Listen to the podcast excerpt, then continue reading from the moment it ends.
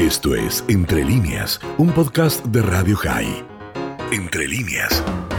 Eh, esta semana eh, se están produciendo diversos acontecimientos, diversos hechos. Me centraré muchos en los que suceden en, en, España, pero obviamente hay uno que no sucede en España, pero sí en Europa, que es los dos meses de la invasión de Putin en Ucrania. Eh, se cumplirán, se cumplen ya eh, esta misma semana esos dos meses. Y también justo ahora se acaba de cumplir, diez días desde que eh, Ucrania recibió el formulario para que pudiera empezar a rellenar para su integración, su inclusión entre los países de la Unión Europea, que en estos momentos son 27. Si Ucrania mm, entrara por primera vez a la Unión Europea seríamos 28. Pero bueno, digamos que en diez días en un proceso acelerado, ha rellenado el formulario. Claro, ahora no se sabe hasta cuándo llegará, pero bueno, es uno de los hechos de esta semana. Eh, otro de los hechos de esta semana y que está causando un gran revuelo en Barcelona, en Cataluña y en toda España es lo que ya se ha venido a denominar el Catalán Gate, porque 65 políticos catalanes, o para ser más preciso, 63 políticos catalanes y dos vascos han sido, digamos, eh, investigados y, por decirlo con un eufemismo, pero para decirlo claro y directo, han sido espiados en sus móviles o celulares, en sus portátiles o laptops y eh, el gobierno de España dice que nada tiene que ver, pero quien calla es el Centro Nacional de Inteligencia, que en definitiva depende de ese gobierno español y esto ha sido digamos, denunciado no de, por primera vez o de entrada por un medio de comunicación español, sino en este caso un medio norteamericano, concretamente canadiense. Y esta es la gran polémica que está habiendo ahora en, en, en, España, junto con otra que también sucede esta misma semana, que es que ya ya eh, tristemente ha, eh, ha, habido un primer gobierno autonómico en España que ha dado entrada justamente en, en el Ejecutivo, en el gobierno, al partido de extrema derecha de Vox. Y también es esta semana, así recopilando sucesos que podríamos destacar en este comentario semanal, esta semana cuando ya no será obligatoria en España la mascarilla, no será obligatorio el tapabocas y los primeros en que en el interior, porque ya en el exterior no era obligatorio. Pues bien, en el interior ya no será obligatorio y los primeros los primeros en poder disfrutar, digamos, de no utilizar la mascarilla en interiores han sido los niños y las niñas catalanas que ya desde hoy desde hoy no las han utilizado. A partir de mañana serán niños y niñas de, de otros lugares de España y probablemente ya el jueves eh, nadie, si quiere, no tendrá que utilizar mascarillas interiores. Hay que advertir de algo. En España prácticamente toda la población ha sido vacunada con tres vacunas. ¿De acuerdo? Por lo hay una cobertura bastante, no diremos universal, pero bastante generalizada.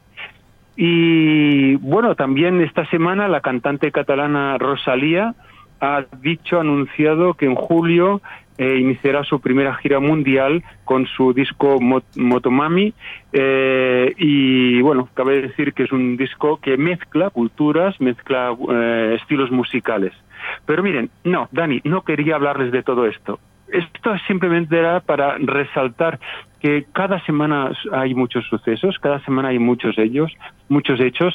resaltamos uno de ellos principalmente y justa quiero resaltar uno que todavía no ha sucedido y que sucederá este sábado. No me refiero a que este sábado finaliza eh, Pesaj, no, no me voy a referir tampoco a este hecho o suceso, sino que me voy a referir al 23 de abril, que es el Día Internacional del Libro para quien no lo sepa y haciendo un poquito de historia, eh, desde 1988 la UNESCO está incentivando, fomentando y estimulando que se celebre el 23 de abril como Día Internacional del Libro y lo, eh, lo formalizó o lo oficializó en 1995. De hecho, desde entonces por ejemplo, podemos resaltar que en el año 2001 Madrid fue la capital mundial del libro, o Buenos Aires lo fue en 2011, o este año 2022 lo será eh, la ciudad mexicana de Guadalajara. Pronto, ya desde entonces se celebra este día, día como un día especial de dedicación para el libro. Eh, esto es sumamente importante explicarlo, anunciarlo, comentarlo en Radio High, pues eh, el pueblo judío, eh, conocido como el pueblo del libro, cabe resaltar que dentro de los pueblos del mundo, uno de los que más, si no el que más, tiene mayor hábito lector justamente es el pueblo judío. Luego hay otros pueblos y naciones como Finlandia que también tienen un índice de libros por año y habitante muy alto, pero digamos que eh, en estadísticas de estados, por ejemplo, Israel es el, el estado que más libros per cápita tiene. ¿Y por qué el 23 de abril? ¿Por qué se escogió esta fecha? Pues por eso lo introduzco en este comentario semanal, porque tiene que ver con Barcelona y con Cataluña, pero no fue esta la razón por la cual se formalizó.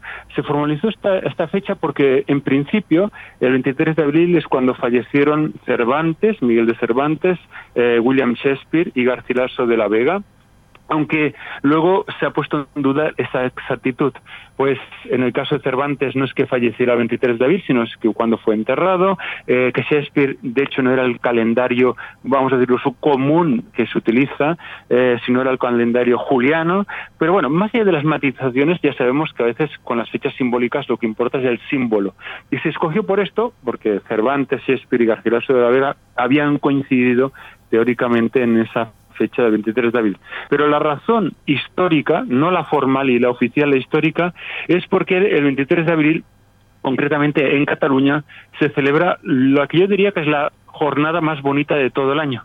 No es porque que sea la diada, digamos, no es que porque sea el día oficial de Cataluña, el día oficial de Cataluña, lo que se considera como el Día Nacional de Cataluña, es el 11 de septiembre. Este, digamos, es una fecha, digamos, que otros países lo recuerdan por otras cuestiones trágicas, ¿no? El 11 de septiembre en, en el caso de, de, Chile o el 11 de septiembre en el caso de, de Nueva York. En el caso de Cataluña se, es el día, digamos, de, Cataluña es el 11 de septiembre, además es un día festivo, eh, feriado, pero hay un día más bonito que este, que es un día que es laborable, es verdad que este año cae en sábado, por lo tanto la gente no va a trabajar, pero es un día que para quien visite alguna vez Barcelona y lo visite en abril, eh, verá las calles mm, de Barcelona, que es la capital de Cataluña, pero de muchas ciudades catalanas, eh, repletas de libros, pero en la calle. Los libros salen de las librerías, salen de las librerías y se venden libros en la calle. Si las librerías en España pueden, pueden a lo largo del año 364 días al año pueden hacer hasta un 5% de descuento, pues el día 23 de abril pueden hacer un 10% de descuento. Y además, la tradición marca que hay que regalar, por ejemplo, entre las parejas, hay que regalar eh, cada uno a cada cual un libro y los hombres a las mujeres una rosa roja. Se considera además, vamos a añadir un poco más de detalle simbólico, eh, pues que es el día, en el caso de Cataluña, como el Día de los Enamorados. Pues bien, aprovechando esto, voy a aprovechar para recomendar cinco libros. Lo voy a hacer muy sucintamente porque el comentario pues tiene los minutos que tiene como comentario, pero voy a, voy a ello. Uno, yo llevo ya años leyendo mucho sobre neurociencia y les voy a recomendar un libro que se tradujo al castellano creo que en el 2020, no hace mucho. Eh, ya había salido antes en inglés, hacía muchos años antes, pero que es un buen resumen de neurociencia. Y el libro se llama La conformidad, de Sandstein. Eh, Sandstein es uno de los grandes autores que actualmente escribe sobre neurociencia, juntamente con Daniel Kahneman, que es el primer psicólogo que ha sido premio Nobel de Economía, recordemos el libro de Pensar rápido, pensar despacio, o recordemos otro premio Nobel de Economía, este del 2017, que es Richard Thaler, que también escribe acerca de, neurociencia. Por ejemplo, eh, un libro que con un nombre muy extraño, Portarse mal. Se llama Portarse mal porque se refieren a que los seres humanos no nos comportamos como hombres económicos racionales, sino como seres emocionales. Y esto tiene mucho que ver con este comentario semanal, porque justamente las emociones son la base para lo bueno, pero también para lo malo de los discursos del odio. Por lo tanto, común, para quien no haya leído nada de neurociencia, si se atreve con algo muy, muy duro, denso y grueso, bueno, pues que lean a Daniel Kahneman de Pensar rápido, pensar despacio. Pero si quieren empezar con algo más ligero y muy entendible, lean La conformidad de Carl, Sandstein, que juntamente con Daniel Kahneman ha escrito, por cierto, un último libro que se llama Ruido. Eh, ya ven, les quería hablar de un solo libro y al final les he citado tres más de, estos autores. Así que voy a ser muy rápido con los demás. Uno que ya lleva muchos años, eh, digamos, en, boga, pero que me permite, nos permite entender, digamos, eh, por qué unos países triunfan en sus hábitos democráticos y por qué otros fracasan, es el de por qué fracasan los países. Lean por qué fracasan los países, está muy bien. Eh, hay un libro que yo no sé si llegó a Argentina, aquí se, aquí se tradujo al castellano y al catalán, eh, se titula He vivido tan poco, He viscut tan poc, de Eva, es el diario de Eva Heyman, una niña, una niña que con 13 años nos recuerda el caso de Ana Frank, pero incluso es más, vamos a llamarlo más dramático este, este diario de Eva Heyman, porque va un poco más allá. Pensemos que ella eh, escribió este diario eh, más o menos en 1944. Por lo tanto, el holocausto ya estaba sucediendo, eh, ya estaba, digamos, la Segunda Guerra Mundial más que empezada, a diferencia del libro de Ana Frank, del diario de Ana Frank. He vivido tan poco. Repensar la pobreza sería el cuarto de Esther Duflo y Abejir eh, Bar perdonen por no, por no pronunciar bien estos apellidos, pero lo encontrarán fácilmente. Repensar la pobreza. Eh, es clave sobre todo para quien viva en América Latina, pero yo siempre digo, también hay un cuarto mundo en el primer mundo. Y por último, un libro que alguna vez ya he citado aquí en el comentario semanal, semanal pero no, no, no, vamos a recordarlo una vez más, que es Contra el odio de Caroline, Caroline Emke. Es un libro de una autora, en este caso alemana, y habla de diferentes discursos de odio y ello es un libro, por ejemplo, que trabajo mucho en la, en la universidad sea en la Facultad de Economía, en la Facultad de Derecho, sea en, en, másteres de, políticas públicas, derechos sociales y sostenibilidad, o sea en el máster de prevención de la radicalización o el máster de gestión cultural. En todos ellos, digamos, lo leo y lo trabajo. Así que Dani no podía estar esta semana, eh, aunque queden unos días, desde el 23 de abril, pero de recomendar cinco libros para que todos los oyentes de Radio High que estoy convencido que tienen un gran hábito lector, pues eh, se esmeren. Ya sé que no se celebra como se celebra aquí en, Cataluña, con, con, sacando los libros a la calle y, y vendiéndolos y comprándolos en la calle. Y además, muchos autores justamente ese día vienen de toda España, incluso de otros países del mundo, vienen a Barcelona a firmar libros, justamente porque es el día, el día que más ventas de libros de todo el año sucede aquí. Por tanto, lean libros, háganlo y es mm, mucho mejor que no les cuenten la historia, sobre todo en estos momentos con tantas fake news como cuando hay que oír todavía como esas barbaridades del discurso eh, prorruso por no llamarlo directamente pro-Putin, y para que no le encuentren la historia, lean libros y estarán, digamos, mm, no vencidos, ni siquiera convencidos, estarán simplemente bien razonados eh, sus argumentos cuando tras leer estos libros sepamos leer las noticias luego de cada día. Te pido simplemente que me repitas el nombre del último de los libros, el que utilizas en las cátedras, porque venía yo anotándolos porque alguien me los va a volver a preguntar seguro. Ah, vale. Bueno, eh, este es de Caroline Emke, que es una autora alemana eh, que estudió filosofía en Londres, en Frankfurt y en Harvard, y hizo su tesis doctoral sobre el concepto de identidades colectivas. El libro se titula Contra el odio, de la editorial Taurus. Bien.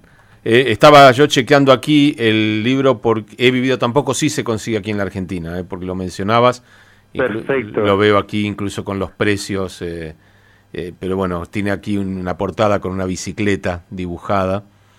Sí, eh, efectivamente, es este libro. Este libro, además, la eh, digamos, el editor es ya para, ya que más ahora has mencionado este libro de He vivido tampoco, es el, director de esta editorial que se llama NET, es el mismo editor que la editorial Gedisa, que es eh, un judío de Barcelona, mm, de Barcelona ya de adopción y ya plenamente un judío catalán y español, pero él de hecho eh, de, eh, si no recuerdo mal, es argentino, eh, aunque puedo confundirme ya eh, ahora porque tiene también mucha presencia de su familia en, en, México. Pero bueno, uno ya sabe que muchas familias judías acaban teniendo familia por todas partes del mundo. Esto fue Entre líneas, un podcast de Radio High. Puedes seguir escuchando y compartiendo nuestro contenido en Spotify, nuestro portal radiohigh.com y nuestras redes sociales. Hasta la próxima.